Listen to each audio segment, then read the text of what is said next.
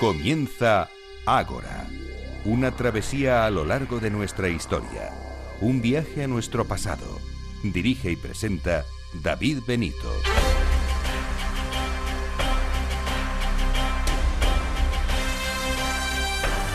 Muy buenas noches y bienvenidos a Ágora, la cita de Capital Radio con la historia.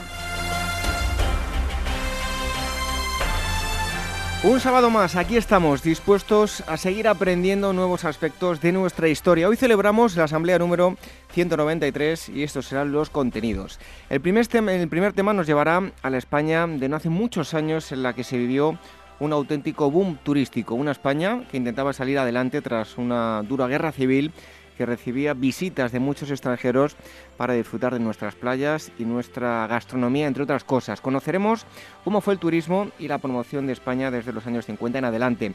Para ello contaremos con la presencia de Alicia Fuentes, historiadora del arte.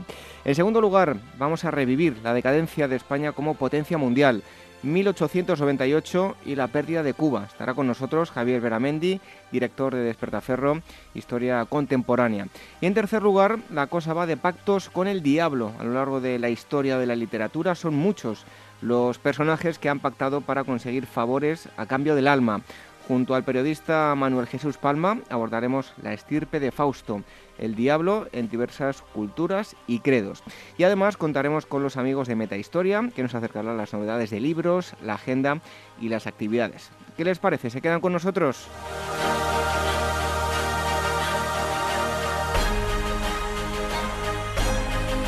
Antes de dar la bienvenida a nuestro primer invitado, les recordamos el email al que nos pueden escribir, dos direcciones, eh, contacto arroba agorahistoria.com y agora arroba capitalradio.es. También otra forma de contactar con nosotros es a través de las redes sociales, el Twitter arroba agorahistoria, facebook.com barra agorahistoria programa y telegram.me Agora Historia Radio. Y les remitimos a nuestra web, agorahistoria.com, donde van a encontrar más información y los enlaces para descargar todos los programas hasta ahora emitidos. Programas que pueden descargar o escuchar a través de iVoox y también a través de iTunes. Así que acomódense para disfrutar de esta asamblea 193 de Agora Historia. El equipo del programa, en la producción y redacción Irene Aguilar, en los controles Dani Mateos y la selección musical Daniel Núñez. Recibo los saludos de David Benito. Comenzamos.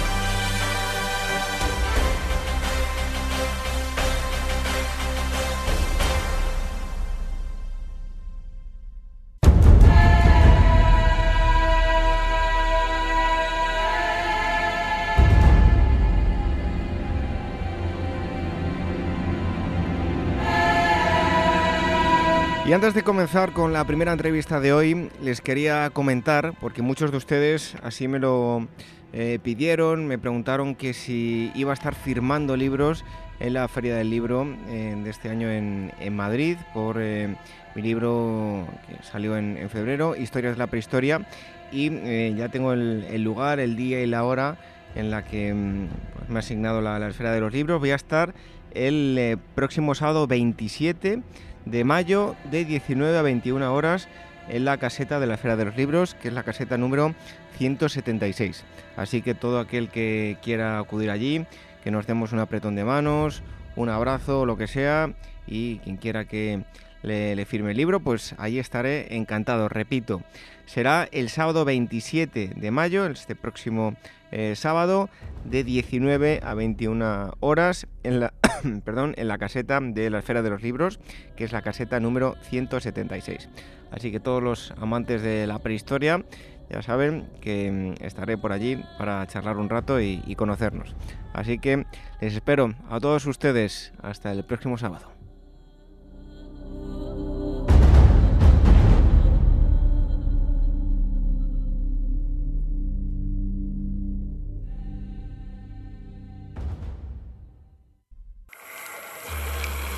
Historias de la prehistoria. Revive los grandes descubrimientos que nos han llevado a conocer quiénes somos y de dónde venimos. Lucy, el hombre de Neandertal, el hobbit de Flores y otros muchos ancestros. Historias de la prehistoria un libro de David Benito, editado por la Esfera de los Libros.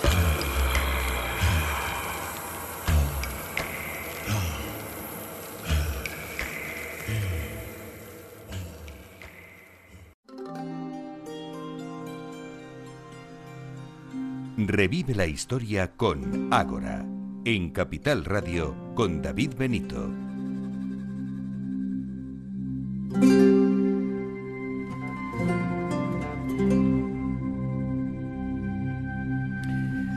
Aunque yo soy de generaciones em, algo posteriores, eh, si echo la vista atrás, pues de pequeño recuerdo algunas postales donde aparecían las, em, las personas junto con burritos, por ejemplo, en, Mijas, bueno, típicas postales de los años 70, 80, eh, que nos muestran una España que era un poco dual, ¿no? Por un lado, eh, una España un tanto rural, si se puede decir, algo atrasada con respecto a, Europa.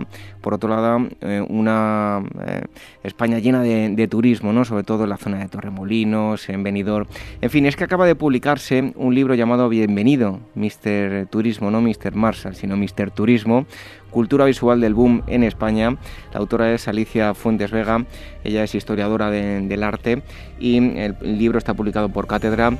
Alicia, muchísimas gracias por estar aquí con nosotros en, en Ágora. Hola David, muchas gracias a vosotros, estoy encantada.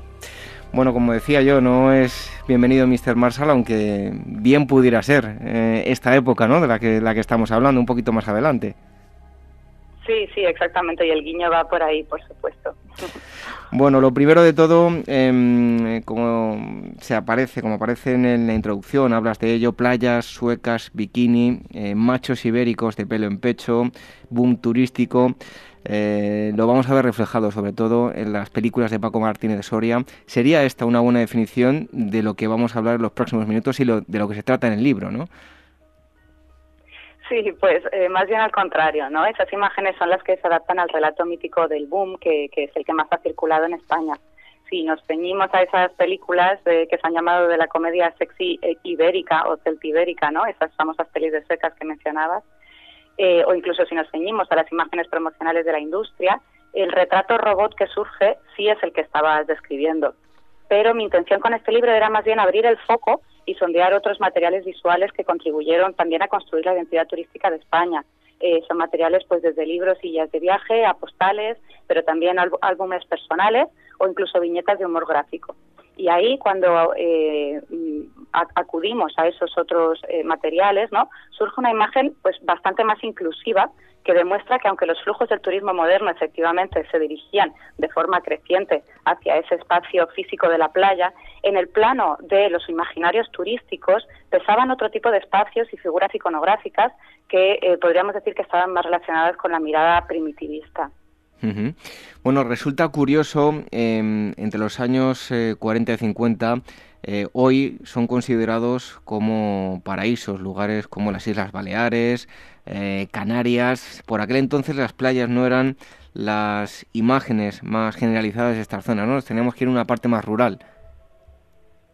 Sí, así es. de hecho, en los años 50 se generaliza bastante un tipo de libro de viajes que podríamos decir que está a medio camino entre el relato turístico y casi el estudio etnográfico, porque eh, son un tipo de, libros que se fijan en los aspectos eh, pues más atrasados del campo español, podría decirse. En el caso de Canarias que mencionabas, por ejemplo, eh, en estos relatos fascina el, el, esfuerzo sobrehumano que el campesino canario, ese mago canario, tenía que hacer para luchar contra los elementos naturales con unas herramientas pues, rudimentarias, ¿no? Por ejemplo, en la zona de la Jeria esta idealización de lo primitivo, de todos modos, no es ni mucho menos un fenómeno nuevo ni único de España. De hecho, podría decirse que es algo casi inherente al propio fenómeno del viaje, desde esos viajeros románticos ¿no? a, la búsqueda de, los paraísos tropicales que, eh, eh, recordamos, por ejemplo, de un artista como, como Gauguin.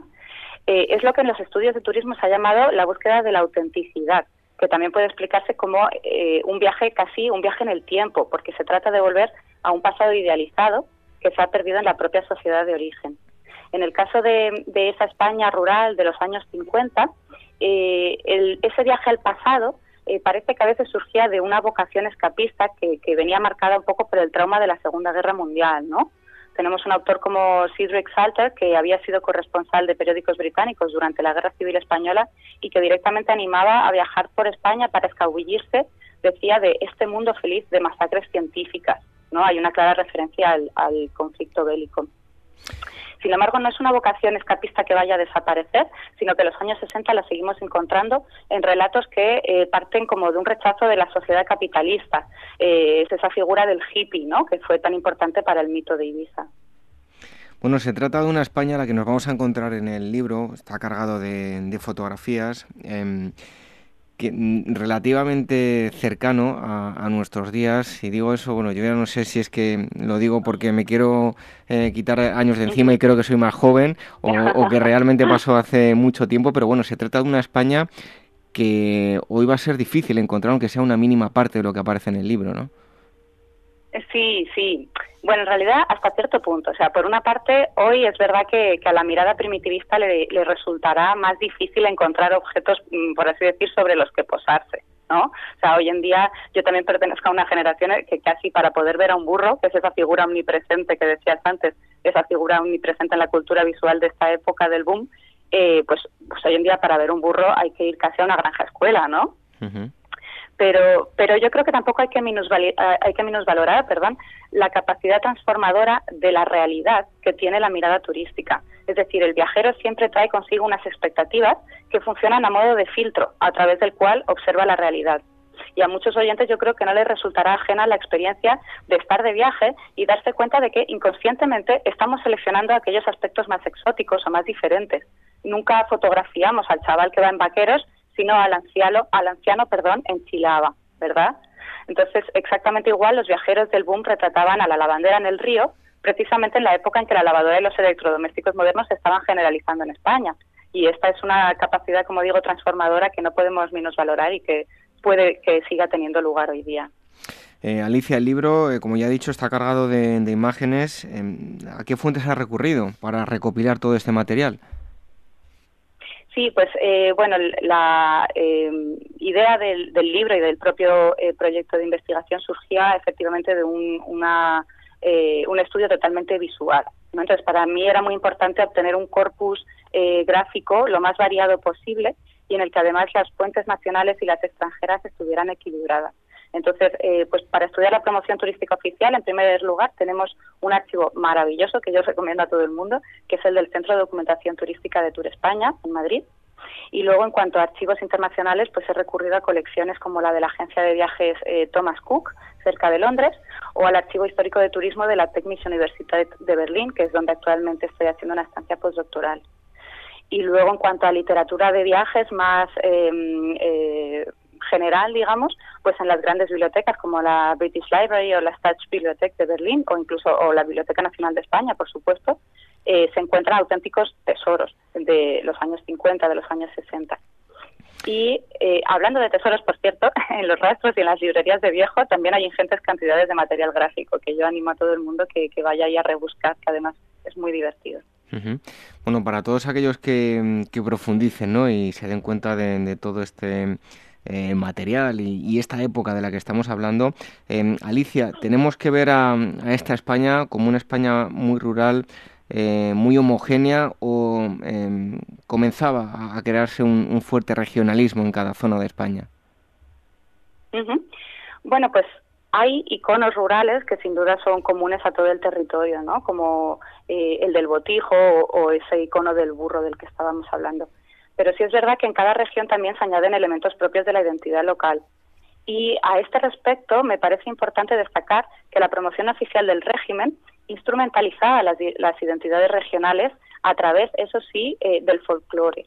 Esto tenía, en primer lugar, una función política, eh, porque al hacer hincapié en los aspectos folclóricos, pues eh, se podían canalizar esa diversidad cultural ¿no? hacia el plano más, más inofensivo, podríamos decir, de la tradición popular eh, lejos de, instancias eh, regionalistas, por así decir. Pero a la vez, al travestir, podría decirse también al campesino de, figurín folclórico, el régimen estaba evitando las imágenes de subdesarrollo que hemos eh, visto que poblaban la literatura de viajes de origen extranjero. se trataba, lo ha explicado muy bien una autora, eh, Eugenia Afinogénova, perdón, de capitalizar los atractivos premodernos de España, pero sin incurrir en una imagen de primitivismo que habría echado por tierra ese discurso modernizador del desarrollo. ¿no? ¿Y cuál podemos decir que era el, producto que más se vendía, que más se quería vender eh, o, que más se publicitaba de, la España rural, digamos, dentro de, si es que lo podemos llamar así, porque de la marca España del momento? Ajá, sí. Bueno, pues uno de los objetos rurales que tenía la categoría de icono nacional en esa marca España, como decía, es el del botijo pero también es verdad que a nivel regional destacaban otros productos agrarios sobre los que se depositaba una gran carga eh, simbólica, como eh, pues el caso de la naranja en la zona de Valencia o los olivos en el campo andaluz, pero también en la, en la isla de Mallorca. Puede resultar sorprendente, pero lo cierto es que los relatos personales de turistas se capta una fascinación de tipo casi sensorial y afectivo hacia este tipo de productos. Y ahí tenemos al, ya citado, al que eh, he citado antes, eh, Salter, que a principios de los años 50 nos habla de una temporada que pasó en las huertas de naranjas del Realengo eh, y que eh, se planteó como a modo de terapia, que debía curarle espiritual y físicamente de las experiencias de la Segunda Guerra Mundial.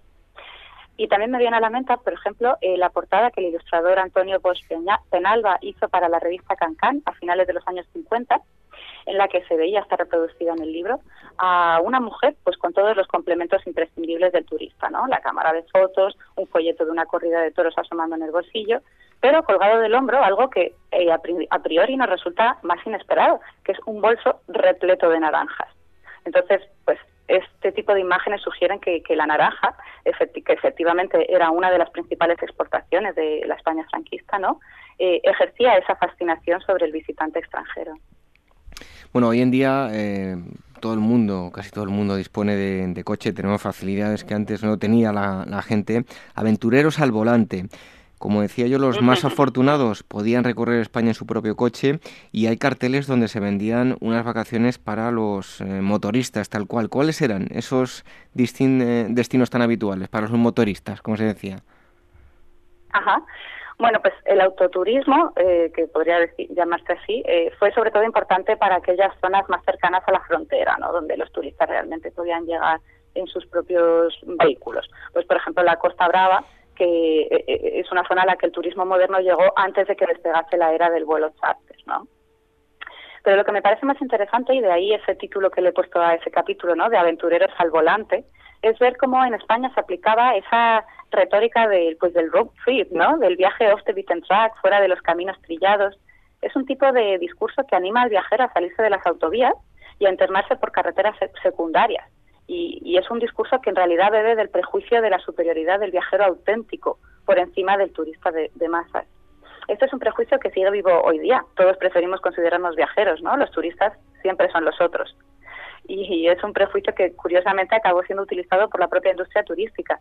Ahí tenemos esos catálogos de Thomas Cook, que eh, es precisamente una de las empresas insignia del turismo de masas y que animaban al, conductor a recorrer España saliéndose de los caminos trillados. Es lo que Jean-Didier Aubin denomina el desprecio paradójico, que lleva al turista a una forma de, dice, esquizofrenia social, porque el, el turista no se reconoce en sí mismo, siempre quiere ser viajero y además, a la vez que el turista busca caminos al, margen de los circuitos mayoritarios, está contribuyendo precisamente a popularizar esos otros caminos.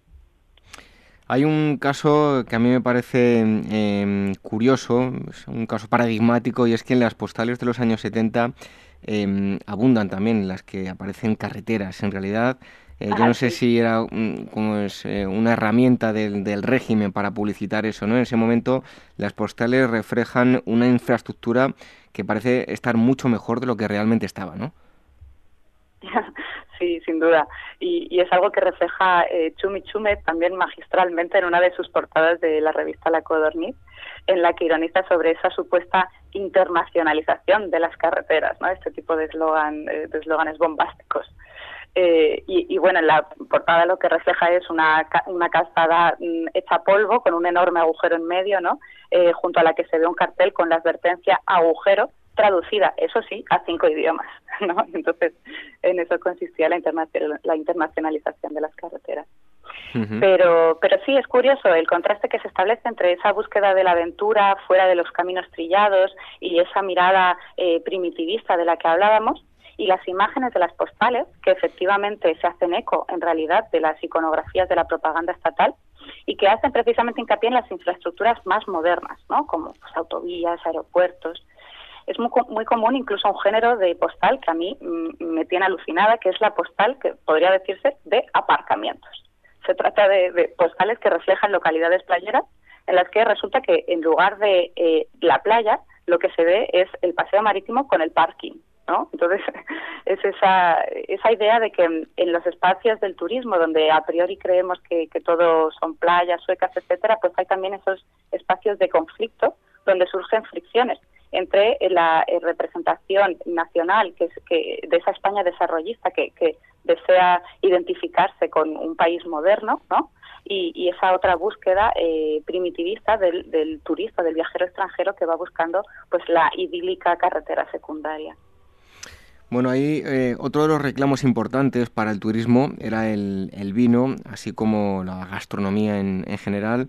Eh, y, una muestra de ello, como lo reflejas en el libro, hay un gran número de carteles y anuncios que, así nos lo indican, ¿no? Nos, nos vendían o les vendían a los extranjeros eh, España a través del vino y de la comida.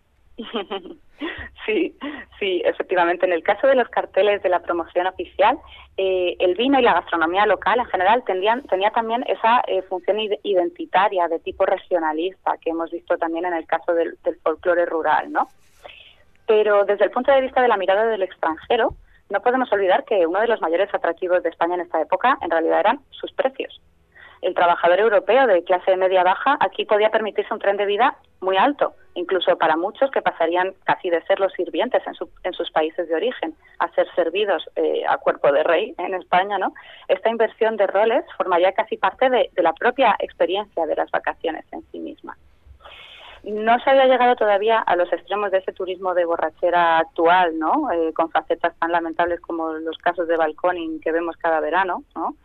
Pero sí me parece que no hay que perder de vista que en estos años en España ya se estaba perfilando la oferta de un turismo de tipo hedonista, en el que el consumo de gastronomía, pero también de alcohol barato y en grandes cantidades, eh, pues tendría un papel importante. Bueno, hablábamos del vino, de la gastronomía en general, pero no nos podemos olvidar eh, y de hecho es eh, algo que, hemos tenido que, que, estar soportándolo. Cada vez que íbamos al extranjero se nos ponía un pequeño cartelito, es toros y flamenco los dos espectáculos, desde luego, que los turistas venían buscando y lo veían, vamos, como eh, si fuese algo extraordinario, ¿no? Sí, sí, absolutamente. Y a ese respecto me parece muy interesante eh, resaltar eh, cómo se retroalimenta el propio proceso de, de intercambio de miradas turísticas, ¿no? Eh, porque volviendo a lo que eh, hablábamos antes eh, sobre cómo el turista a través de sus expectativas modifica o selecciona los aspectos de la realidad que más se adaptan a esas ideas prefijadas que trae consigo, ¿no? No hay que olvidar que este es un camino de ida y vuelta. Y es que el turista selecciona los aspectos de la realidad que más se adaptan a sus expectativas, pero el sujeto autóctono, a su vez, acaba procurando que la realidad no decepcione las expectativas del viajero, ¿no? Y esto da lugar a un grado importante pues de puesta en escena.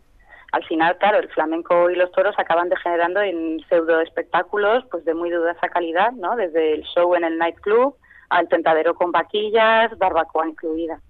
Eh, Mario Gaviria fue un crítico contemporáneo del boom que eh, veía en dichos espectáculos pues eh, nada más que productos subculturales degradados y que además resaltaba que en dichos espectáculos se, se basaban en una superexplotación del personal laboral. Y este es un asunto que me parece que todavía debería ser estudiado con más profundidad, el de la explotación del, del proletariado turístico dentro del contexto del boom español. Estamos hablando con Alicia Fuentes Vega, ella es autora del libro eh, Bienvenido Mister Turismo, Cultura Visual del Boom en España. Como hemos dicho al principio, bueno, ustedes seguro que tienen una imagen de España, la típica que veíamos en las películas, esas que pueden ver algunas de ellas de, cine de barrio, llena de, estereotipos, películas de Paco Martínez Soria, pero hay una España y que, podemos observar bien diferente a través del libro, lo que nos eh, eh, refleja Alicia Fuentes en Vega en este libro editado por Cátedra.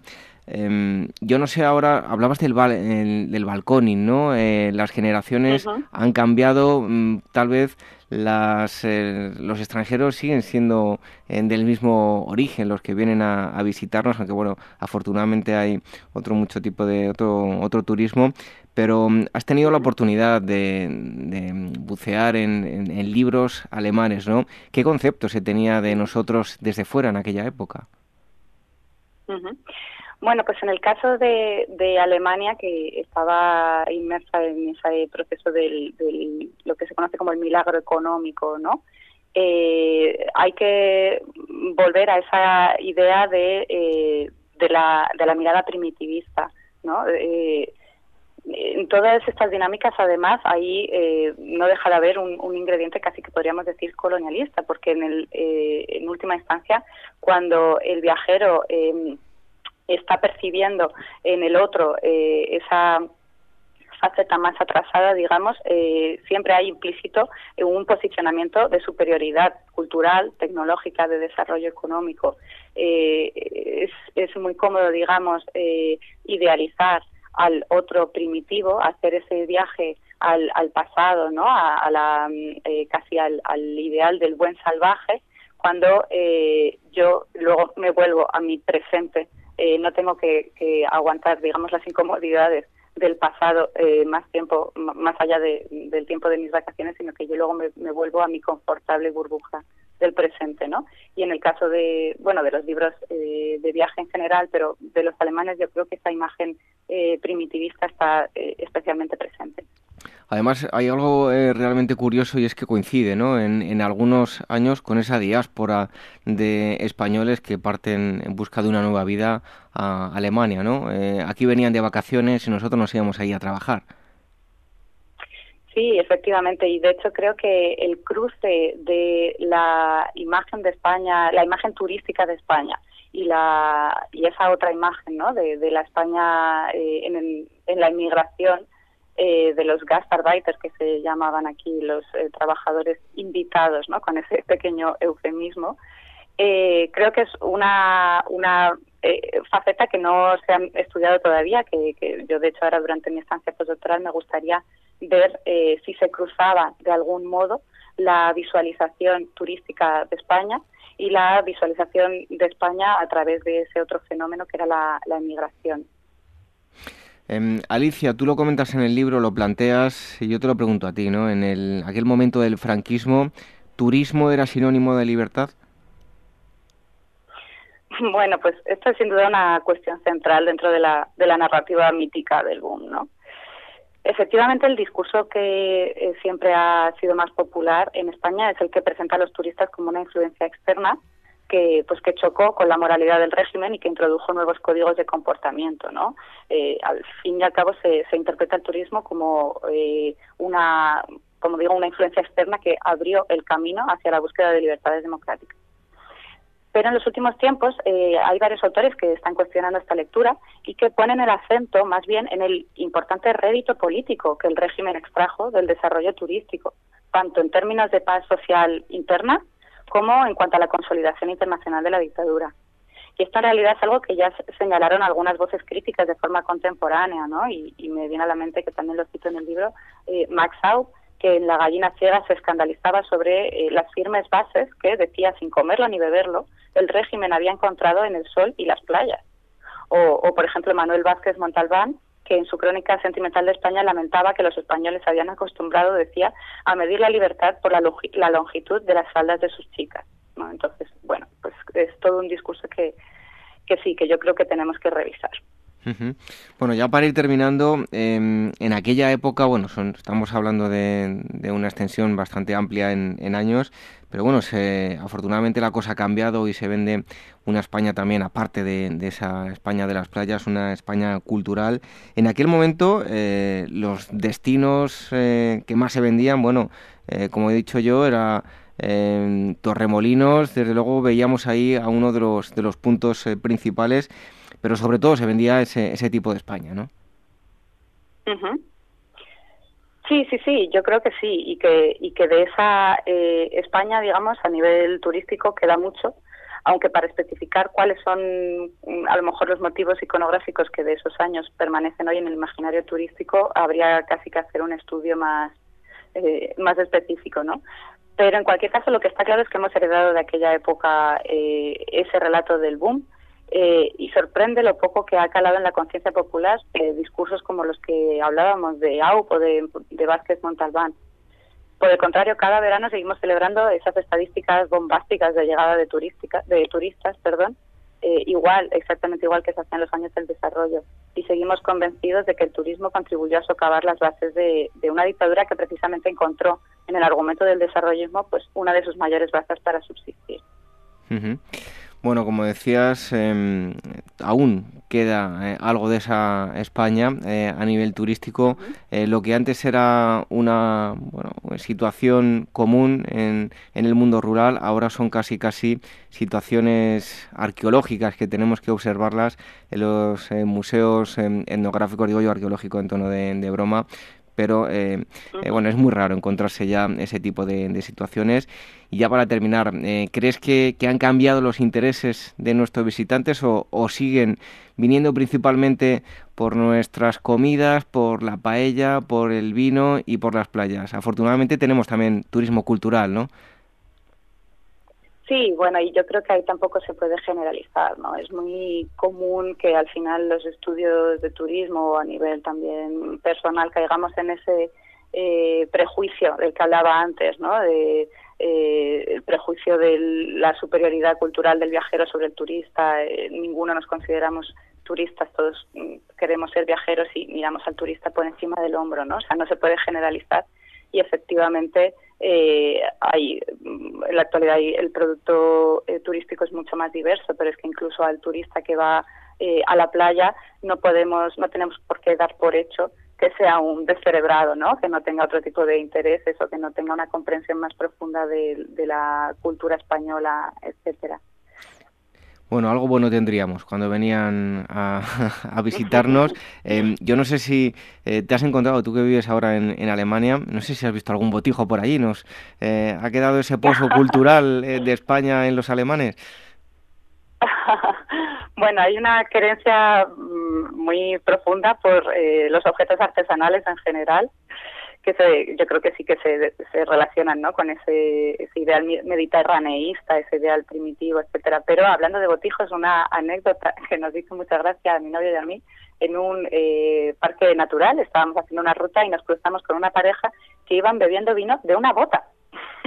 de una bota de vino. Entonces, bueno, no deja de ser, eh, pues eso, esa transposición de, un imaginario primitivista que te lo traes luego como souvenir, ¿no? Esa prolongación también de la, de la experiencia turística en el día a día. ¿Y bebían bien de la bota? Porque yo lo he visto en extranjeros, ¿no? Meterse la, la bota hasta adentro. No, lo intentaban, pero se mojaban bastante la pechera, la verdad.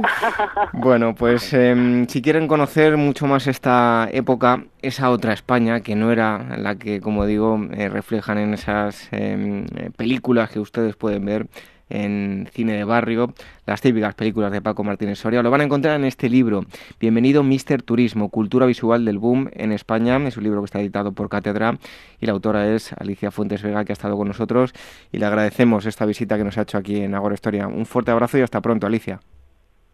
Un abrazo para vosotros y muchas gracias.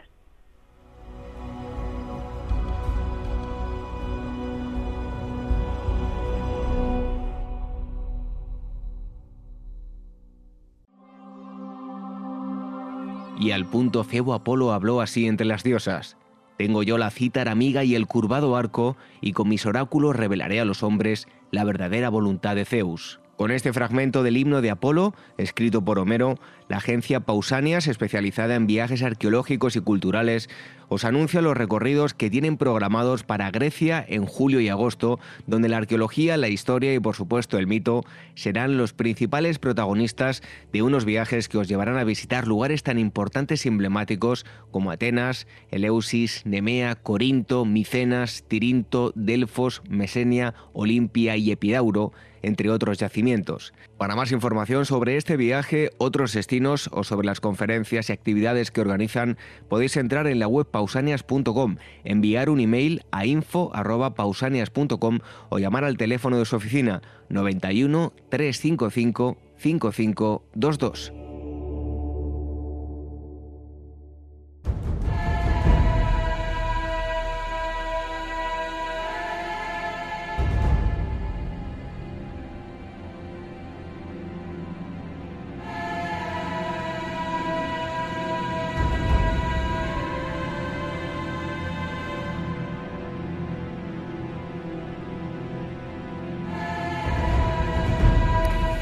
Hubo un tiempo que España fue una, la única potencia mundial. Éramos lo, más grande que había, pero bueno, lo fuimos perdiendo poquito a poco, poquito a poco, y para el año 1898 ya estaba la cosa en muy malas condiciones. En lo que se refiere a, las posesiones españolas, mm, ya tenéis en, la, en los kioscos Despertaferro Contemporánea este eh, mes trata sobre Cuba, 1898 ya con esos datos que, os he dado, os eh, se pueden imaginar todos de, qué estoy hablando. Está con nosotros Javier Beramendi, que es el, director de, la cabecera de Despertaferro. Bienvenido un día más a Ágora, Javier. Pues nada, muchas gracias a, vosotros por acogernos. Bueno, decía yo que mm, eh, para el año 1898 ya no era la cosa como éramos, ¿no? En, un momento que éramos la principal potencia mundial. Pues no, poquito a poquito quedaba. Quedaba Cuba, Puerto Rico, las Islas Filipinas y bueno, una incipiente aventura africana, que es la que va a dar más eh, guerra durante el siglo XX, pero que ya es otra historia. Bueno, por cierto, no lo he dicho, es el número 21 de Despertaferro eh, Contemporánea. Y comenzamos eh, esta charla con Javier hablando sobre José Luis Julián Martínez Pérez.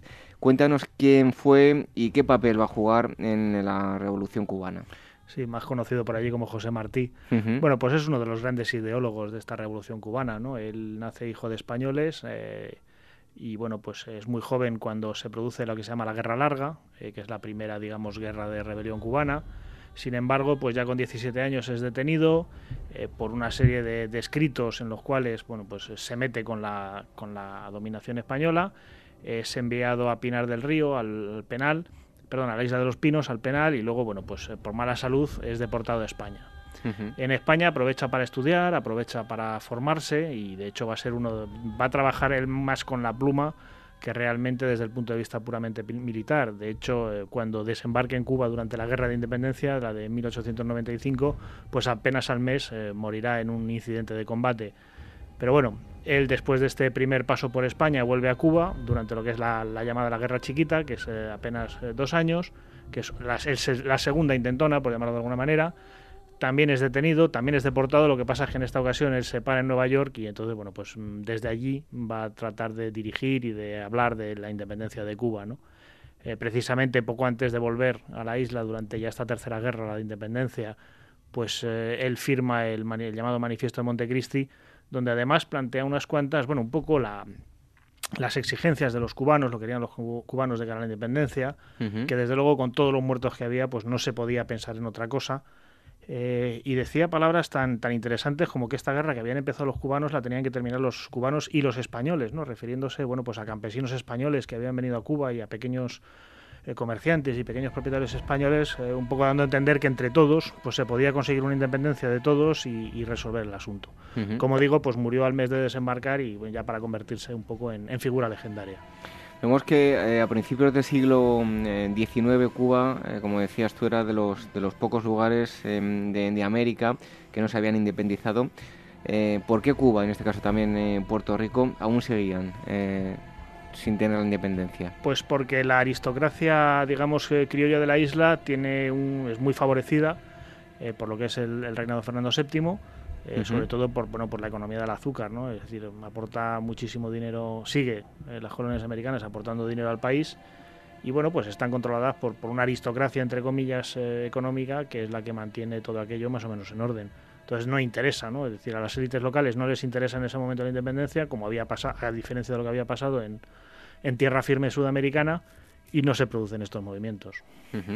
Bueno, vemos que mm, España iba perdiendo su hegemonía, Estados Unidos iba imponiendo como, como potencia y en este caso las tropas se encontraban en, en la zona del Caribe, ¿no? ¿Qué planes tenía? Eh, bueno, vamos a ver, el, plan norteamericano eh, para la guerra contra España inicialmente es fundamentalmente naval. Es decir, lo que se pretende es hacer un bloqueo de la isla y dejar que bueno pues eh, vaya vaya digamos muriendo por falta de suministros y por falta de munición y por falta de todo. Todo esto mientras se refuerza a los independentistas cubanos que ya habían empezado su guerra en 1895 tres años antes y que serían bueno pues los encargados un poco sobre el terreno de, de acabar con las tropas españolas. Eh, todo esto, claro, tiene un elemento fundamental que es destruir a la escuadra española. Es decir, la escuadra española es un, elemento sin identificar, no se sabe dónde va a aparecer, no se sabe con qué fuerza, y, claro, es, eh, digamos, fundamental, porque una vez que la escuadra española sea destruida, pues ya el bloqueo será completamente, será completamente efectivo. La mm, eh, campaña terrestre de Santiago de, Cuba eh, nos tenemos que ir a finales de, junio de 1898. Eh, bueno, cuéntanos grosso modo, aunque los oyentes y aquellos que adquieran la revista van a poder ampliar la información, cómo transcurre. Pues muy grosso modo, pues como te decía, aparece por fin la escuadra española, la escuadra española se mete en Santiago de Cuba y entonces, bueno, pues cambia el plan americano y a partir de ahora lo que vamos a hacer es desembarcar un contingente terrestre que eh, ocupe Santiago de Cuba y obligue a, a, salir a la flota o bien a, autohundirse, ¿no? Y ahí empieza la campaña. El día 22 pues desembarcan en Daiquiri, el día 23 trasladan su base un poquito más hacia el oeste, a Siboney. El día 24 pues se produce lo que es un pequeño combate, que es la acción de las Guasimas.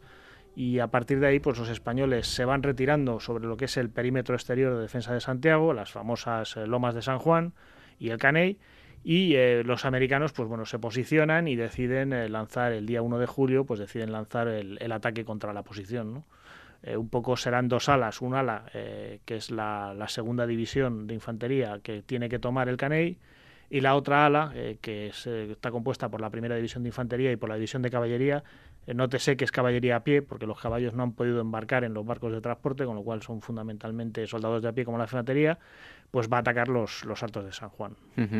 Luego hay otro artículo que dedicáis al ejército Mambí. Eh, ¿Quiénes formaban eh, este ejército y qué papel iba a jugar en, la invasión estadounidense de Cuba? Claro, porque uno tiene un poco la impresión de que en el momento en que empieza la guerra hispano-estadounidense, pues los cubanos como que se marchan a casa o desaparecen en alguna especie de vacío y ya no pintan nada, ¿no? Entonces, pues era interesante poder dedicarles un artículo, pues, pues, pues, pues primero para, para ver que seguían allí. Eh, la importancia del ejército Manbí es relativa, relativa por muchas razones. Primero porque bueno, ya está bastante agotado, ellos ya llevan tres años de guerra, sobre todo de guerra de guerrillas, que siempre es, desgasta mucho. Además, eh, bueno, pues durante esta guerra se habían producido las reconcentraciones de Baylor, eh, se habían, digamos, vuelto a poner en marcha las trochas, que es un, sistema de, pasos controlados, ¿no? Para que no puedan trasladarse de un sitio a otro de la isla. como digo, estaban bastante agotados, sobre todo en la parte occidental. Además, eh, bueno, las tropas norteamericanas tienen prisa, eh, viene la época de las fiebres y entonces eh, ellos quieren tomar Santiago lo antes posible para que esto se acabe. ¿Qué pasa? Que bueno, pues los cubanos, digamos que para que los norteamericanos lleven a cabo su plan hay que hacer una serie de asaltos frontales y como decía antes, los cubanos lo suyo es la guerrilla. Es decir, esto de lanzarse en filas más o menos ordenadas contra una posición, pues no era su forma de hacer la guerra. Esto crea una serie de desencuentros bastante importantes donde bueno, pues los norteamericanos acusan a los cubanos de ser unos cobardes, eh, de no querer participar, en fin, todo esto de hecho dará problemas después de la guerra porque obviamente Estados Unidos no va a reconocer la independencia de Cuba, sino que va a establecer una administración propia, ¿no? Y finalmente, eh, ¿realmente en qué, fueron, en qué fueron útiles?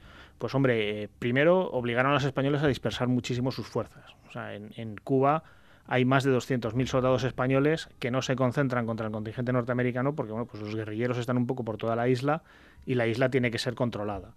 Eh, además, eh, bueno, pues harán una gran labor de desgaste, o sea, es conocida la, columna Escario, que parte de Manzanillo para liberar Santiago de Cuba y que se ve sometida día tras día eh, pues a un ataques de guerrilla constantes, de tal modo que cuando por fin consigan llegar en la noche del día 2 de julio, pues están completamente agotados y más que soldados útiles son más bocas que, alimentar, ¿no? Es decir, y esto, bueno, pues aunque consigan llegar, y esto los mandos americanos les va a sentar muy mal, pues sí es cierto que el estado en el que llegan es labor exclusiva de, los mambises. Bueno, vamos a otro em, momento importante, es el 3 de julio. En Estados Unidos, eh, digamos que marca un hito eh, pues muy, muy relevante dentro de este conflicto. Destruye a la flota española Em, digamos que es un día nefasto para, para, España. ¿Qué es lo que sucede? Pues sí, es el, final, digamos, de nuestra última flota de combate internacional, por llamarlo de alguna manera, ¿no? Porque la siguiente guerra de la flota española será desgraciadamente nuestra guerra civil y que quede internacional tiene, digamos, fue una guerra entre nosotros. Pero bueno, lo cierto es que, como decía, pues la flota española se había, se había refugiado en Santiago de Cuba. El día 1 los norteamericanos toman los altos de San Juan, donde pueden ver parte de la bahía y donde pueden bombardearla. Es curioso porque el día 3, el día 2, eh, al final del día 2, eh, los norteamericanos, el, general Shafter, que es el jefe del contingente norteamericano, pues está pensando en retirarse donde está porque está muy preocupado por un contraataque español. El caso es que, bueno, como digo, pues eh, el, almirante Cervera recibe órdenes taxativas de salir de la bahía, cosa para intentar sacar a la flota de aquel atolladero y llevársela a otro sitio, y bueno, pues él hace la, lleva a cabo la operación eh, pues de la forma que mejor sabe o que considera que va a ser más eficaz. Esto bueno, ha creado polémicas interminables sobre si debió salir de noche, debió salir con los destructores delante, detrás, en fin. Hay muchísimos eh, puntos de opinión. Lo cierto es que bueno, yo entiendo que Cervera pues lo hizo lo mejor que sabía y que podía. Eh, sale y bueno, pues se encuentra con una flota americana bastante superior y además con una flota española pues con algún problema de munición, es decir, la munición de 140 milímetros estaba en muy mal estado. Aquí hay una cierta, bueno, hay acusaciones de conspiración británica que es la que los fabricaba, ¿no? Entonces que podrían haber influido a favor de Estados Unidos, pues enviando munición deteriorada. Eh, y luego, pues, pues hechos tan simples como que uno de los cuatro cruceros acorazados españoles, el Colón, ni siquiera tiene montado su armamento principal, con lo cual, pues poco podía hacer eh, ese barco en concreto. Bueno, hablamos de, Estados Unidos, enemigo, pero eh, además de tener que hacer frente a, a estos, tuvieron otra serie de contratiempos, como son las enfermedades, la mala alimentación, eh, la falta de higiene. Eh, bueno, además del enemigo, a esto también tuvieron que hacerle frente, ¿no? Claro, nos encontramos en, un territorio que es, eh, digamos, muy difícil en cuestiones de salubridad, que es el Caribe, que bueno, pues los propios estadounidenses, de hecho, parte del sur del país, pues es propenso a fiebres estacionales y a toda una serie de problemas, ¿no? Y entonces, pues fundamentalmente la malaria, la fiebre amarilla o el, tifus, pues van a ser endémicos de hecho, antes comentaba ¿no? la prisa de los estadounidenses por, por tomar Santiago y por acabar la campaña antes de que empiece la época de fiebres. Eh, no lo conseguirán, de hecho va a haber unos escándalos tremendos porque mm, la medicina no está muy avanzada, no consiguen identificar bien al principio las enfermedades. Eh, se, bueno, pues hay ideas tan peregrinas como que el tifus está en la tierra y entonces el problema es cavar trincheras, ¿no? y al cavar trincheras se libera el tifus y entonces los soldados se enferman y se mueren fin, hay unidades que van a tener una tasa de hospitalización pues del 30, del 40%, o sea, absolutamente brutal. Y, todo esto probablemente sin incluir enfermedades entre comillas menores como la malaria, que por ejemplo no se identifica el mosquito como portador de la malaria, sino que se buscan otras razones. Eh, pues te digo, una malaria que probablemente pues el 90, el 95% de los soldados debieron de pasar por ella y, y nunca llegaron a ser hospitalizados. Lo cierto es que, como digo, cuando este contingente vuelve a Estados Unidos va a haber un escándalo bastante considerable, porque a lo que llegan son prácticamente cadáveres eh, andantes, ¿no? Algo muy parecido, de hecho, a lo que pasa con el contingente español, por muy diversos motivos, aparte de las enfermedades. Precisamente sobre esto, ¿no? Em, ¿Cómo estaba organizado el, ejército español cuando se iban a ir a, Cuba? Bueno, pues ¿qué se encontraban allí? ¿Cómo era el día a día de, un soldado español?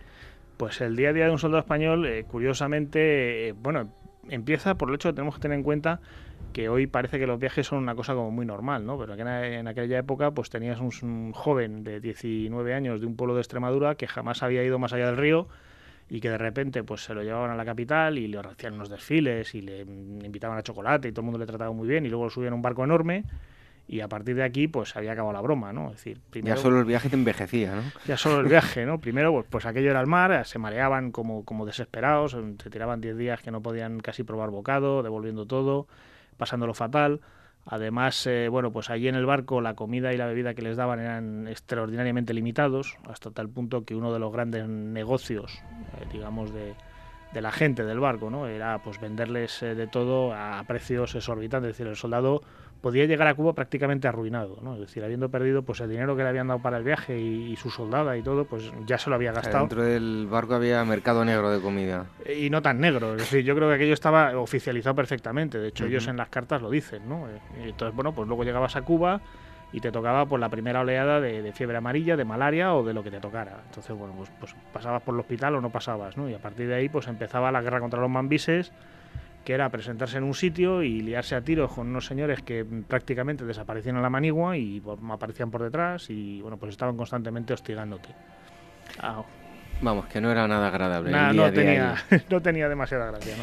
Bueno, el Caney, allí también eh, tuvo lugar un importante combate, ¿no? Pues el Caney es uno de los, eh, digamos, eh, puntos gloriosos de la campaña de Cuba, ¿no? Allí es donde el general de brigada Vale de Rey, pues con unos 500 hombres, eh, decía antes la segunda división norteamericana, eh, más una brigada de reservas, y van a ser en total cuatro brigadas, pues unos 10.000 hombres los que se van a, van a atacar esa posición, eh, que en principio piensan tomar en un par de horas y que bueno, pues se les va a resistir todo el día. Es decir, esa, esa unidad americana queda empantanada allí en el Caney a lo largo de la jornada, lanzando ataques repetidos. Bueno, pues los españoles se defienden muy bien y van a, como digo, van a tener estas tropas ocupadas, van a causar unas bajas importantes, eh, pues más de 500, o sea, van a causar más bajas enemigas que soldados son ellos mismos. Y al final, bueno, pues todo termina, se toma primero el fuerte del Viso, que es una posición elevada que, domina el pueblo, eh, y luego pues se van tomando los, los bloqueos que defienden el perímetro hasta que ya el general Vara de Rey es herido. A partir de ahí, bueno, pues hay un momento bastante confuso cuando se le evacúa. Eh, pues parece que, digamos, el pequeño grupo que lo está evacuando herido hacia Santiago, pues es detectado por los norteamericanos que, disparan a, a, quemarropa contra ellos y los matan a todos, incluido al general, que muere en ese momento. Y a partir de ahí, bueno, pues su sucesor consigue, consigue escapar con unos 80 soldados todavía indemnes y, y, el Caney cae. ¿no?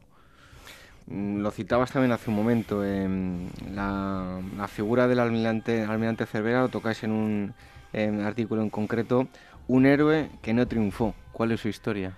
Pues la, figura de Cervera, eh, la verdad es que es una historia interesante porque es eh, de estos marinos de toda la vida, realmente. Es decir, bueno, eh, es, interesante porque es el, remache en torno al que gira toda la derrota de Cuba, ¿no?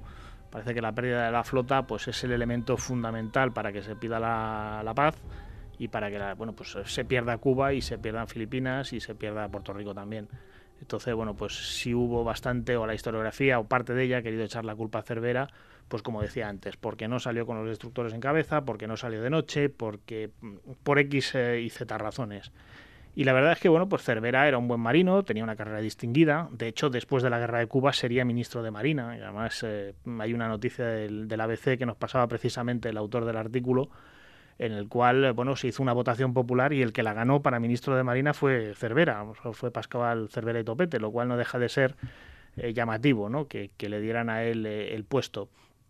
Y fue un hombre, bueno, pues que se encontró en una situación imposible, como él mismo dice, ¿no? Él tenía muchas reservas de ir para allá, pero ningún otro mando quería, quería el puesto. Es decir, todos los mandos que decían que sí, que sí, que había que ir, eh, estaba muy bien lo de ir, pero sí iba otro.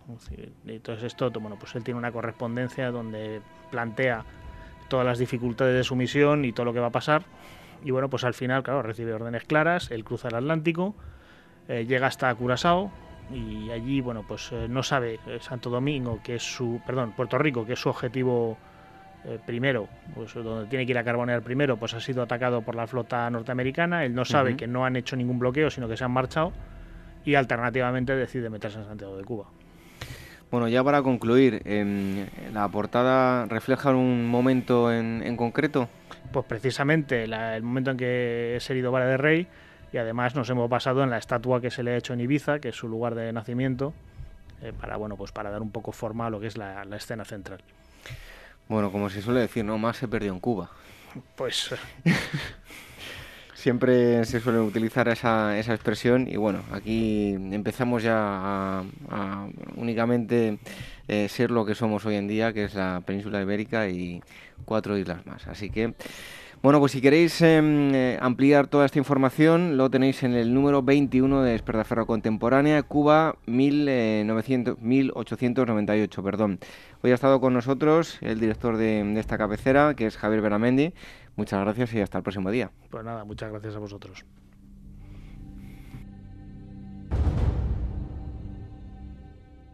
En 1898, los últimos soldados españoles abandonan Cuba derrotados en una contienda que sume a la nación en una crisis de identidad que pasará a la historia como el desastre del 98.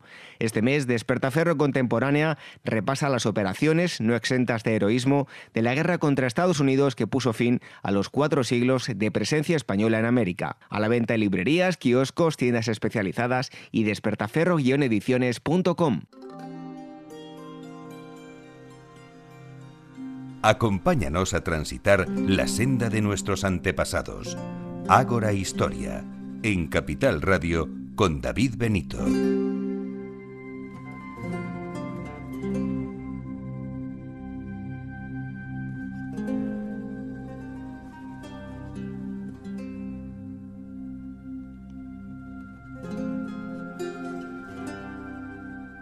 Si hay algo que al hombre ha llamado la atención y le sigue llamando, es eh, los pactos con el diablo.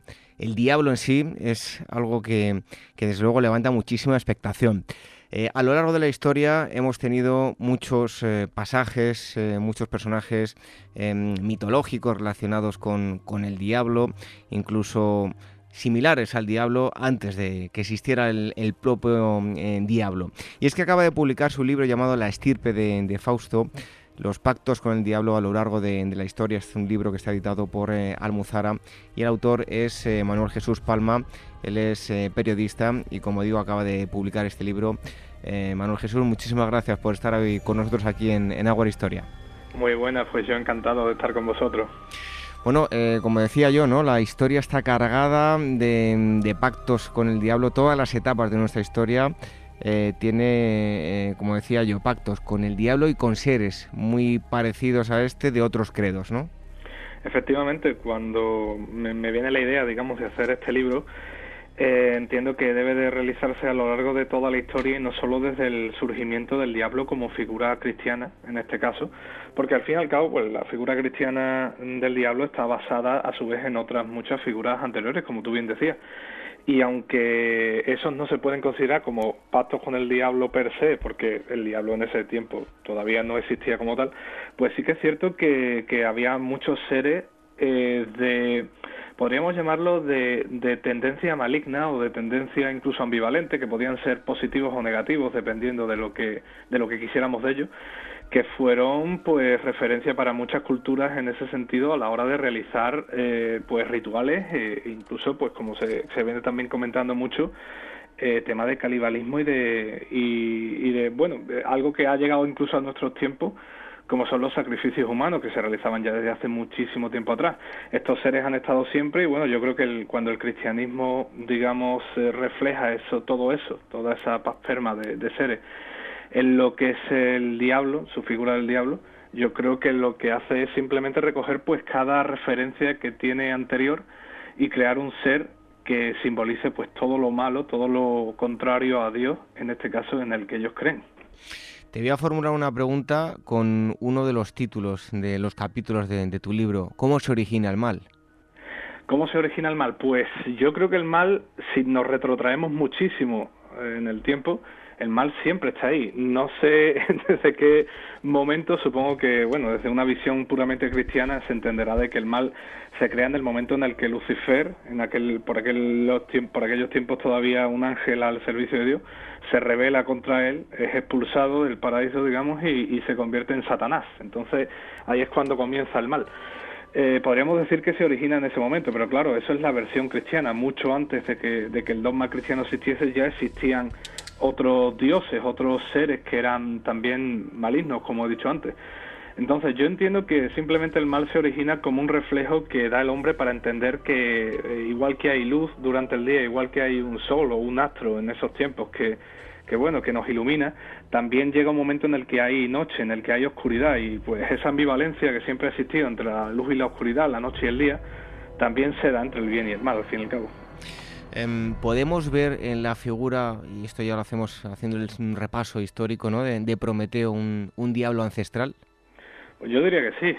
La verdad es que cualquiera que, que eche un vistazo a la historia de Prometeo y luego pues teniendo en mente también la historia del, del propio Lucifer Satanás, dependiendo de la nomenclatura que le demos, yo creo que verá las similitudes bastante obvias. Es cierto que Prometeo es anterior y no sería de extrañar ni mucho menos que los que los em, en este caso los cristianos se basaran un poco en su figura para, para también darle eh, una historia más real, entre comillas, a, a lo que fue la caída de Satanás a los infiernos. Entonces Prometeo era simplemente un, dios que vivía en el Olimpo también, pero que tenía cierta tendencia a ayudar a la humanidad. En lugar de, odiarla o de pasar de ella, digamos, como otros muchos dioses, era simplemente eh, alguien, un dios en este caso, que tenía cierto apego a la humanidad. Exactamente. Entonces, cuando, el, em, cuando los dioses deciden robarle el fuego, que no es más que un símbolo de la sabiduría, a la gente, a la humanidad, digamos, Prometeo se lo roba a su vez a los dioses, provocando la ira de estos, y se lo devuelve a la humanidad. Entonces es considerado como una especie de, dios de la luz, dios que viene a traernos y a, y a, ofrecernos esa sabiduría, esa luz. Al fin y al cabo, Lucifer, el nombre original de, de, Satanás, no significa más que eso, el que trae la luz, el que, el que nos ilumina, digamos, de alguna forma. Y yo creo que la consideración de Prometeo como una especie de, de ángel caído primigenio no está ni mucho menos equivocada. Oye, ¿qué otros diablos eh, se han dado en la historia antes de la aparición del diablo, el diablo propiamente dicho? Nos hablabas aquí de Prometeo, hacíamos referencia a los, a los griegos, pero en otras muchas culturas, ¿no? En Oriente Próximo tenemos un gran número de, ellos, eh, son muchos, ¿no? Pero cítanos algún otro, eh, como decía yo, diablo antes del diablo. Sí, bueno, pues una de las primeras referencias, yo creo que todo el mundo que ha estudiado un poco sobre el tema tiene en mente es Baal, que dio origen luego al nombre seguramente de Belcebú o Balcebú, era el señor de las moscas en, el antiguo Oriente Medio, como tú dices, la, en religiones mesopotámicas incluso, y era un poco, pues, este tipo de religiones que, que, al fin y al cabo son politeístas y tienen muchos dioses, muchas de ellas, como, como pasaba en el Imperio Romano, tienen dioses dedicados a, a cada cosa o a cada función. Entonces Baal era un poco el, dios pues de, todo lo malo, el dios de la muerte, el dios de la guerra incluso, lo que podía ser una especie de Marte luego en la, en la cultura romana, en la cultura... Entonces eh, Val puede ser una de las primeras referencias perfectas a lo que hay que retrotraerse para encontrar el primer ejemplo de lo que son los diablos antes del diablo, como yo explico también en el libro.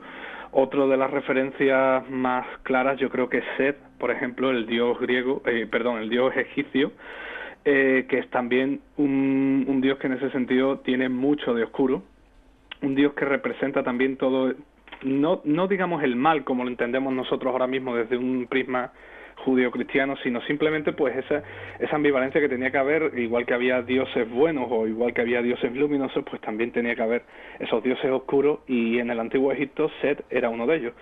La relación de Set con el diablo ha llegado a tal punto de que hoy en día uno de los grupos eh, satanistas tradicionales, o sea, de los que creen realmente en el diablo como ente corpóreo, digamos, más populares se llama Templo de Sed y sigue estando en, total, sigue, sigue teniendo mucho, mucho apogeo, no tanto aquí en España obviamente, pero sí en países como Estados Unidos o, Reino Unido, donde este tipo de satanismo, entre comillas, sí que está un poco más en boga.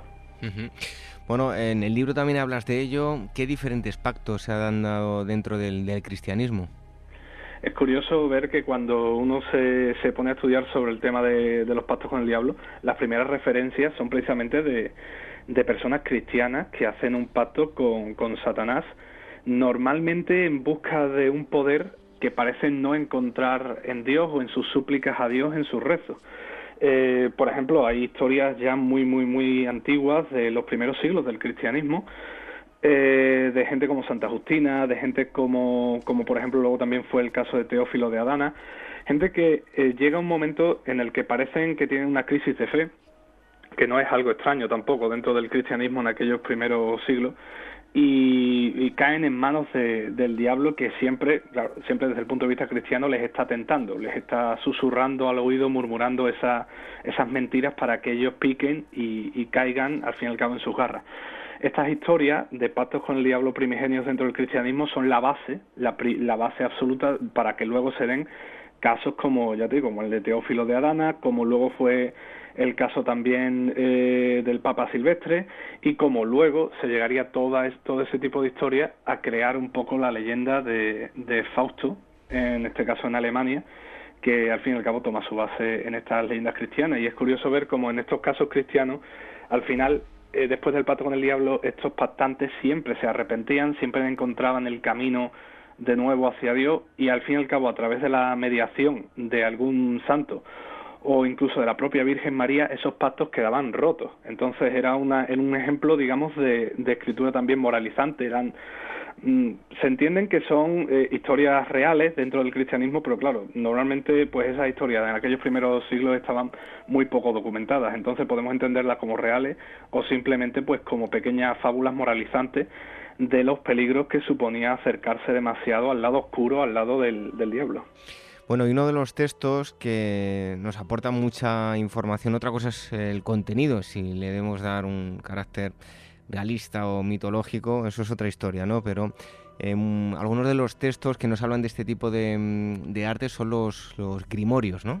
Efectivamente, mm, los grimorios porque tienen un gran apogeo finales de la Edad Media y a principios del Renacimiento sobre todo, y que son, bueno, pues libros que en aquel momento eran, eran tenidos como ciertos al 100%, evidentemente, eran otros tiempos, eh, y en los, que, en los cuales se incluyen, son al fin y al cabo yo creo que son la evolución de aquellos libros alquímicos eh, que se daban ya a lo largo de la Edad Media y que tanto sirvieron también eh, para alcanzar conocimientos reales que luego en muchos casos pues eran en, en otro sentido eran simple habladuría. Y en otros sentidos como la alquimia todavía se está investigando y hay mucha gente que piensa que se puede llegar a se puede llegar a entender que eran libros totalmente reales y con fórmulas reales y demás estos grimorios se acercaban un poco más a lo que son las referencias de pues de la magia oculta podríamos entender que grimorios también que, que, bueno, no tienen ninguna relación con esa magia perversa, con esa magia oscura, pero la mayoría sí que tenían que ver con, pues, con demonios, con una, con una visión un poco más oscura, no, no simpatizando, digamos, con ese tipo de, de, de demonios, de criaturas, sino simplemente explicando cómo existen, categorizándolo. Y bueno, y en algunos, en algunos casos, como, como el Gran Grimorio, por ejemplo, o como la clavícula de Salomón, que también es otro de los textos que a los que hay que retrotraerse para encontrar estos primeros pactos con el diablo, se, se hace un, repaso pormenorizado de todo lo que, de todas las funciones que hay que hacer y de todas las acciones que se deben llevar a cabo para, para hacer un pacto con un demonio o con el mismísimo diablo. Y es interesante verlo desde nuestro prisma porque al fin y al cabo es pura historia, que ya te digo que en aquellos tiempos pues sí que se tenía como algo totalmente cierto. Bueno, em, también nos tenemos que fijar en otros credos, como decías, también existen eh, diablos en, otras religiones y mm, bueno, resulta llamativo, ¿no? Sin ir más lejos, en el judaísmo, en el, islam, también hablamos de, diablos, ¿no?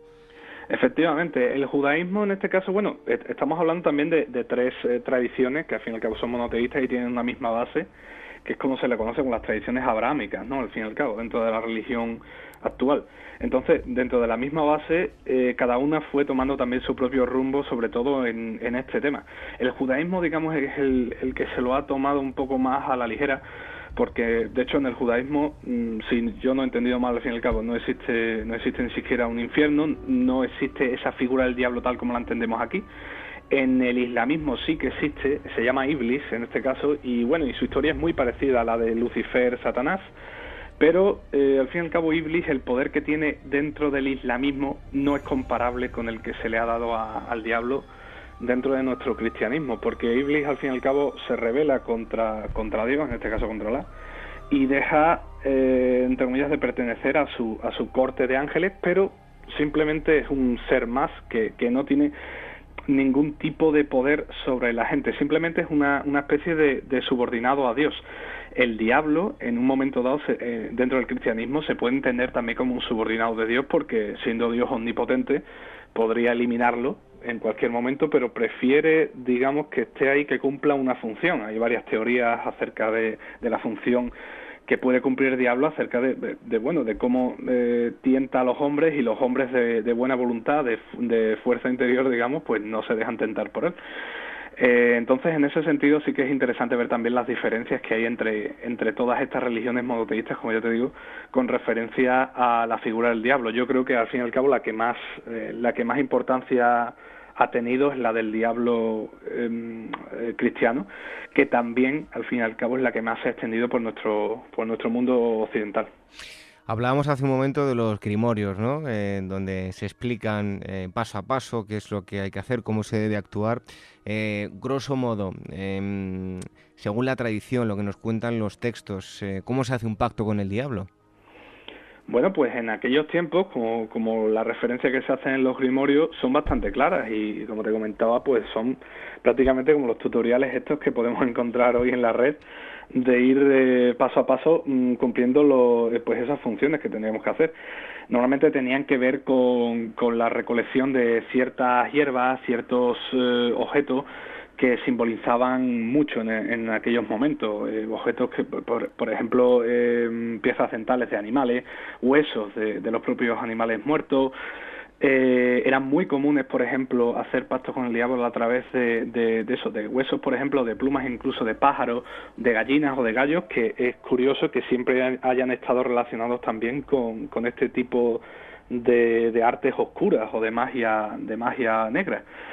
Y bueno, en ese sentido, después de recolectar todo este tipo de cosas, es, muy curioso porque el pacto que yo, que yo recojo en el libro textualmente, además, eh, simplemente por un afán de divulgativo al fin y al cabo, eh, nos hace referencia de que después de coger todos estos o de recolectar todos estos objetos, tenemos que pintar una especie de pentáculo, un símbolo en el suelo para protegernos de ese demonio al que vamos a invocar y siempre que estemos dentro de ese círculo estaremos protegidos utilizando también otro tipo de, de objetos o por ejemplo sal, por ejemplo alguna, algunas plantas especiales y después de terminar ese pacto, que hablaremos, por ejemplo, con Lucifago, que es el, en este caso sería el tesorero del, del infierno, con el cual tenemos que negociar nosotros para venderle nuestra alma a cambio de riqueza o del poder que, queramos negociar con él.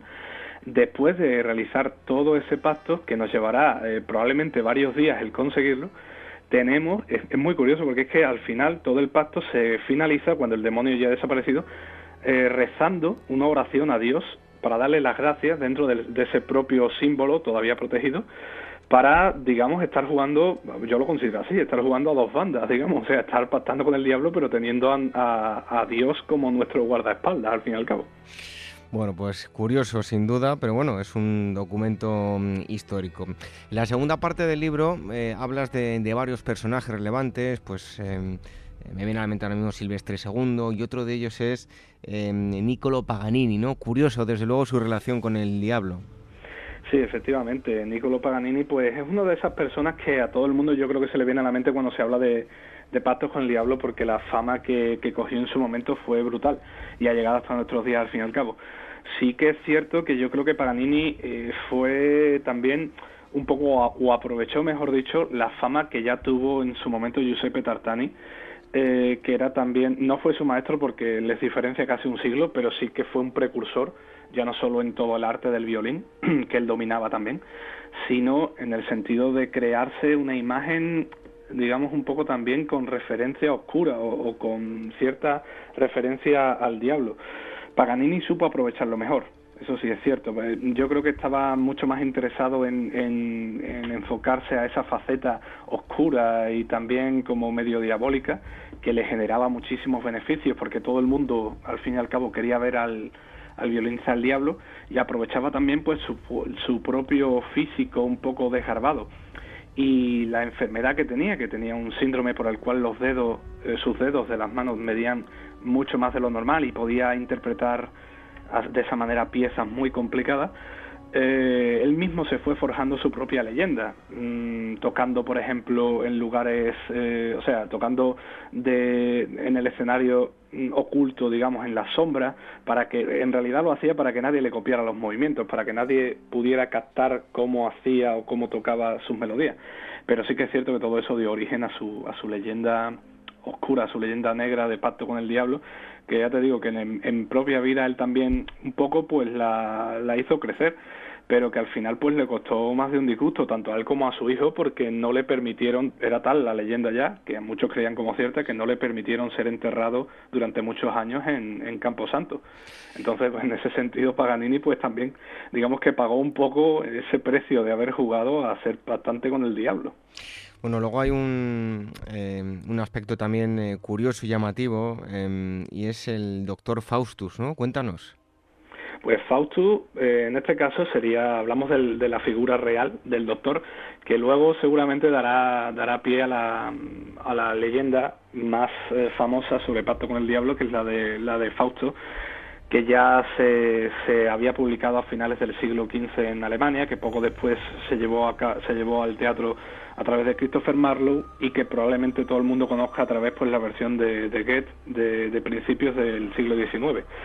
Fausto existió de verdad, eh, fue un médico y un curandero, nigromante, él tenía muchos nombres, se autodenominaba de muchas formas, que vagabundeó mm, durante el siglo XV por Alemania, por muchas zonas de Alemania, vendiendo sus servicios, pues eso, como, como lector, como, como lector de manos, como nigromante, eh, tenía, parece, también conocimientos alquímicos, entonces era una figura bastante escurridiza. Cuando, cuando te pones a investigar un poco sobre él, la mayoría de cosas que, que encuentras pues son leyendas, son, son hechos que no están contrastados. Entonces tienes que intentar ser muy cauto para separar lo que es el grano de la paja, ¿no? Al fin y al cabo. Pero sí que es cierto que esa figura existió, está documentada, eh, llegó a, a, tener cierta relevancia en algunas zonas eh, alemanas como Leipzig también, como ciudades de ese, sobre todo de la parte de la parte del este de Alemania, en las que las que pues realizó portentos que estuvieron documentados al fin y al cabo en su en su momento y seguramente en su, su vida no sería tan fabulosa como luego la pintarían en esas leyendas alemanas que surgieron pues, prácticamente después, justo después de su muerte, pero sí que es cierto que sirvió como base para la leyenda más conocida que hoy tenemos de Pacto con el Diablo y que tantas y tan, tantos y tantos buenos literatos se han encargado de, ir desgranando a lo largo de la historia. Bueno, el pacto con el diablo se utilizó, bueno, fue un tema muy habitual, muy popular en el siglo XIX, como nos comentabas tú ahora, y eh, también en época contemporánea, pues el cine, la música eh, los cómics han tratado mm, también este asunto y si me permites la broma, incluso la televisión con Jordi Hurtado, pues tenemos ahí un, buen pacto. Pero bueno, en tiempo es contemporáneos también es un tema muy recurrente, ¿no? Efectivamente, sí. Hay, hay una cosa mm, curiosa que yo creo que se, que se coge bien en el libro, que es que la primera parte, como, como tú bien sabes ya, va sobre la historia del pato con el diablo a lo largo de las religiones y demás, pero hay un momento que, en el que llega el racionalismo, en el que pues, la religión deja de tener ese papel preponderante que tenía antes en la vida pública, y ya no solo privada, sino pública, de la sociedad de la época. Hablamos, pues eso, pues seguramente finales del siglo XVIII, principios del siglo XIX, que, que también, pues... Eh, eh, coincide con el con la aparición de este Fausto de, de Goethe en este caso que y se crea pues en torno suyo toda una panoplia de grandes autores hablando sobre este tema. Y creo que ese es el cambio en el que la figura del diablo se entiende como una figura real que da miedo eh, y luego pasa a ser en este periodo como una figura meramente cultural eh, y pasa a formar parte pues del imaginario colectivo en, en obras de arte en pinturas, en óperas, en, bueno, pues en obras de todo tipo, también literarias, y con la llegada del cine, cada nuevo medio de comunicación, digamos, ha hecho también sus propias versiones de esta de este pacto con el diablo. Tenemos desde el propio Fausto de, de Goethe, que ya viene desde muy atrás, hasta pues lo más moderno, pues películas a lo mejor también. Es cierto que Dorian Gray, por ejemplo, que es un caso eh, escrito por el retrato de Dorian Gray, escrito por, por Oscar que es un caso paradigmático de una especie de parábola al fin y al cabo de ese pacto con el diablo. No se especifica nunca que, sea un pacto con el diablo propiamente dicho, pero sí que tiene muchos componentes de eso. Pues es otro de esos casos que se han ido repitiendo muchísimo a lo largo del tiempo.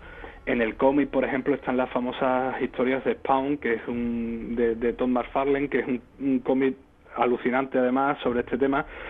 Y yo creo que cada, lo bueno de cada autor es que le da su propia visión. Es un, es un tema que ya está muy metido en nuestra, nuestra psique, en nuestra mente, en nuestro ideario colectivo, y cada cual puede dárselo de una forma diferente, entendiendo también que hoy el pacto con el diablo, más que un pacto con el diablo literal, con el propio ser, con Satanás, se puede ver también como, como ese, al fin y al cabo, que es lo que se pretendía al, fin, al principio, como dejar de lado, digamos, todo lo bueno que tienes para conseguir aquello que quieres, de la manera más vil o de cualquier manera. Al fin justifica los medios, cualquiera puede conseguir lo que desee, siempre que esté dispuesto a vender su alma al diablo, y yo creo que en los últimos tiempos estamos acostumbrados también a verlo casi en cualquier eh, en cualquier sector de la vida, desde los deportes hasta la política, se habla mucho de esos pactos con el diablo figurados también. Bueno, pues si quieren ampliar la información, hemos hecho un pequeño repaso, hay más información en el libro que tengo yo en mis manos, La estirpe de Fausto, los pactos con el diablo a lo largo de la historia, está editado por Almuzara y el autor es Manuel Jesús eh, Palma, que ha estado aquí con nosotros. Manuel Jesús, muchísimas gracias por haber estado en, en Agora Historia. A vosotros. Un fuerte abrazo y hasta pronto. Un abrazo.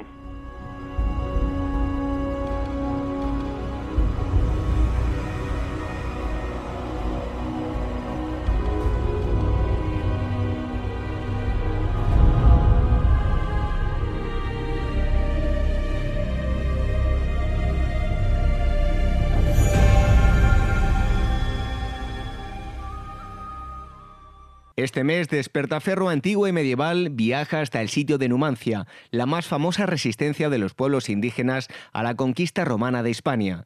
Entre la audacia celtibérica y el carácter depredador de las regiones, Numancia se convirtió en oprobio para las regiones de Roma y en uno de los mitos más persistentes de la historia de España. A la venta en librerías, kioscos, tiendas especializadas y despertaferro-ediciones.com.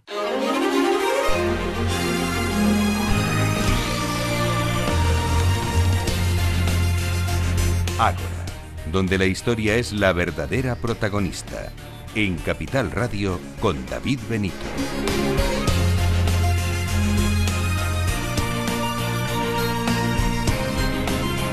Llega el momento de la agenda y novedades de libros, todo ello con nuestros compañeros amigos de Meta Historia y hoy tenemos a alguien que hacía mucho tiempo que no estaba con nosotros. Antes de nada, os damos la eh, web de referencia que es metahistoria.com y también lo podéis encontrar en las redes sociales, en eh, Facebook, en eh, Metahistoria, lo tenéis que poner en la búsqueda, y en Twitter, arroba metahistoria.com. Y damos la bienvenida después de mucho tiempo a Manuel Campos, que está aquí con nosotros. Manuel, bienvenido después de un dilatado tiempo. Buenas noches, David. Sí, la verdad es que demasiado, demasiado tiempo. Vamos, es un placer estar aquí de nuevo con vosotros. Bueno, pues Manuel nos va a acercar las novedades de, libros. En primer lugar, El espíritu de la imagen de Carlos Alberto eh, González Sánchez. Sí, el libro que ha sido publicado por la editorial Cátedra plantea un enfoque original respecto al estudio de la imagen. nosotros normalmente cuando vemos los cuadros, pues vemos imágenes y vemos un elemento decorativo, visual. Sin embargo, lo que nos propone Carlos Alberto es estudiar la imagen desde un, punto de vista más histórico e incluso ideológico. Es decir, que de este modo el arte ya no es solamente arte, sino que es una consecuencia de las instituciones sociales de su entorno. Dicho así suena un poco rimbombante, pero la verdad es que es muy muy interesante porque la obra incide en la influencia que ejerce en los hábitos y en los usos visuales de cada etapa histórica la forma de entender las imágenes, es decir, por qué se dibuja una cosa en concreto, por qué se pinta una, una, determinada persona.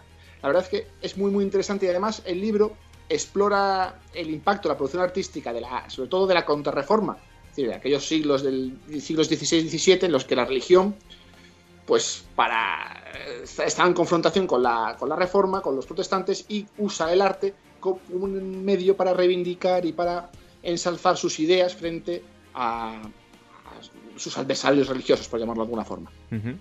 Bueno, en segundo lugar, vamos con un libro llamado Claudio Monteverdi, Lamento de la ninfa. Pues eh, sí, Claudio Monteverdi, que este año estamos de centenario, cumple 450 años desde su nacimiento, es uno de los compositores italianos más importantes del Renacimiento. ¿Por qué? Básicamente porque se le considera el primer autor de una ópera. En 1607 estrenaba en Mantua, en Mantua, la, obra que se llamaba eh, El Orfeo, una fábula en música, que los especialistas han considerado como la primera verdadera ópera, moderna.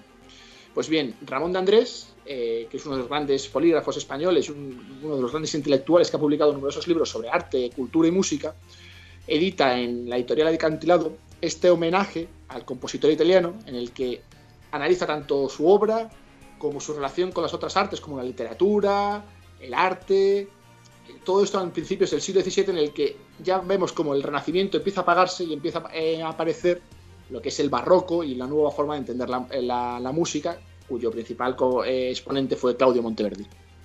Y en tercer lugar, el Consejo Real de Castilla en el espacio cortesano. Pues Ignacio Ezquerra Revila publica en Polifemo esta obra que analiza una de las instituciones más importantes de la Castilla de la edad eh, medieval y moderna. Es considerado uno del Consejo Real, es considerado como el, el germen del aparato burocrático castellano que fue evolucionando hasta convertirse en la principal institución de la corona, de la monarquía hispánica. Entonces, lo que hace Ignacio Ezquerra es analizar su evolución, su composición, las luchas intestinas, cómo se fue gestando las competencias que el rey le iba dando, así como una vez llegado los Borbones al poder, cómo fue, el Consejo Real fue utilizado como un elemento de centralización frente a la visión más descentralizada que habían impuesto los Austrias. Por lo cual este libro es sumamente interesante porque nos, nos lleva a la historia de las instituciones políticas desde una de las más importantes de la monarquía hispánica. Bueno, pues ahí estaban las novedades de libros que nos ha acercado eh, Manuel Campos de Metahistoria. Manuel, muchísimas gracias por haber estado, bueno, después de tanto tiempo, ya sabes que eres bienvenido aquí, esperamos que, estés eh, cada poco tiempo aquí con nosotros y no sé si hasta el próximo día, pero bueno, hasta pronto, Manuel. Hasta pronto, David, esperemos que Esther vuelva pronto.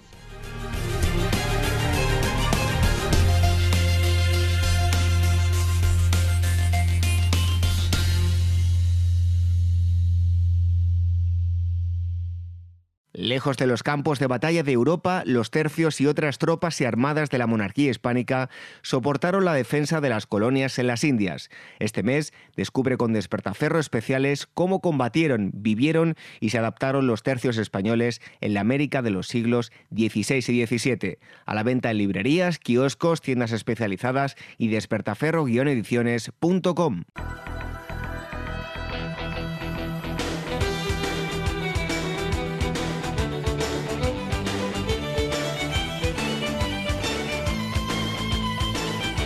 Nos vamos acercando al final del programa y es el momento de las efemérides, tal día como hoy, 20 de mayo, pero de 1891, en una convención de la Federación Nacional de Clubes de Mujeres realizada en Nueva York, William Dixon, empleado de Thomas Edison, presenta un prototipo de kinetoscopio.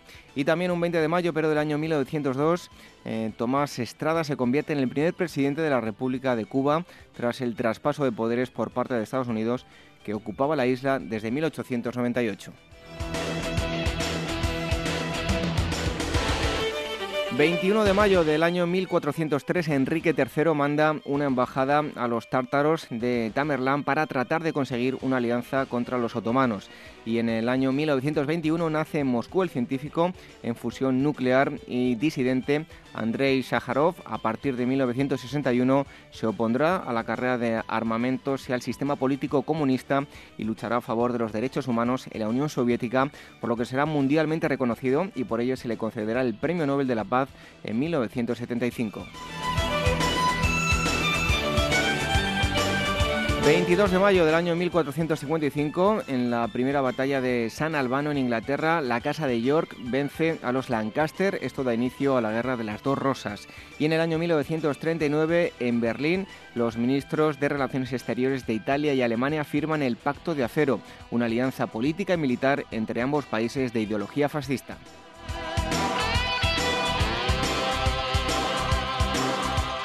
23 de mayo del año 1575, la aldea de San Salvador, actual capital del Salvador, que tenía pocos cientos de habitantes, sufre el primero de sus numerosos macrosismos que la destruye totalmente. No hay registro de víctimas mortales. Seis años después, otro terremoto la destruirá otra vez y en 1594 por tercera vez. Y también un 23 de mayo, pero del año 1627 en España, fallece en la ciudad de Córdoba el escritor español Luis de Góngora y Argote, autor de bellos sonetos y poemas como los de la fábula de Polifemo y la Galatea.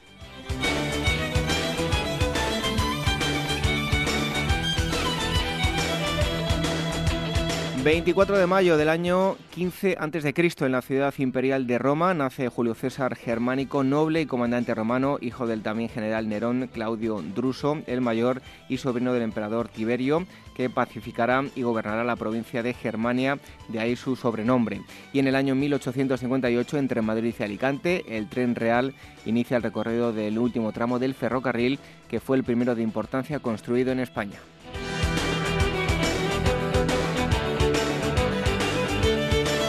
25 de mayo del año 1734 tiene lugar la batalla de Bitonto en Bari, Italia, en la que el conde de Montemar, al mando del ejército expedicionario español, obtiene la victoria sobre los austriacos del general Belmonte, suponiendo la eliminación del ejército imperial austriaco del reino de Nápoles y la consiguiente reconquista del territorio. Y en el año 1810, en Buenos Aires, Sucede la Revolución de Mayo. Ante la inestabilidad de España, un grupo de revolucionarios deponen al virrey y organizan la primera junta, el primer gobierno autónomo de lo que sería Argentina.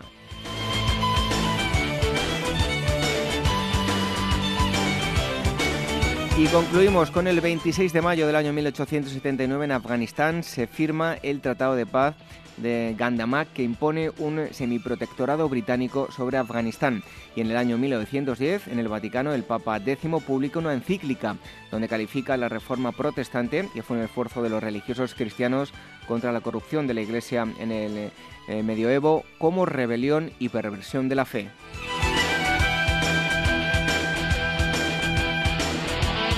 Las efemérides históricas, los acontecimientos relevantes de nuestra historia desde el 20 de mayo hasta el 26 de mayo. En un momento, la despedida.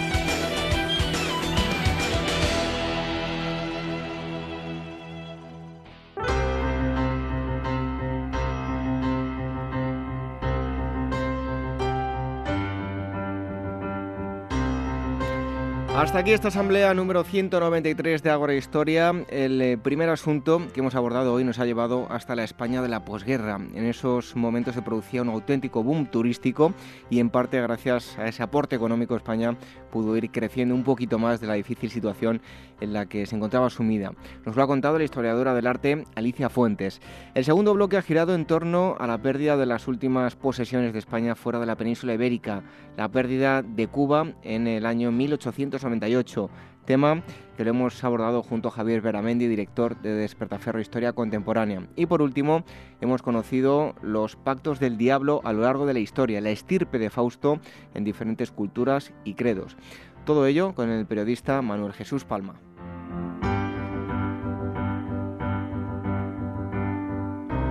Regresamos el próximo sábado a la misma hora y en el mismo sitio, 22 horas, en la sintonía de Capital Radio, una hora menos en la comunidad canaria. Pero todos ustedes pueden entrar en el Ágora siempre que quieran por eh, medio de los podcasts en nuestra web en agorahistoria.com van a encontrar los enlaces para escuchar o descargar todos los programas hasta ahora emitidos. Con este último ya son 193 programas. Y recuerden que si nos dejan comentarios y valoraciones en las plataformas como iVoox y iTunes podremos llegar a más gente. Y si encima son me gusta y valoraciones de 5 estrellas, pues mejor que mejor. Y otra opción es escucharnos los domingos a través de Radio Sapiens, su web radiosapiens.es. Por último, nuestras redes sociales, el Twitter, arroba agorahistoria, la cuenta de Telegram, telegram.me barra agorahistoria radio y facebook.com barra agorahistoria programa. Y el email, si nos quieren escribir, dos direcciones, contacto arroba y agora capitalradio.es. Nos vamos con una frase de Dante Alighieri, dice así... No hay mayor dolor que acordarse de los tiempos felices en la desgracia. Buenas noches, hasta el próximo sábado. Sean felices.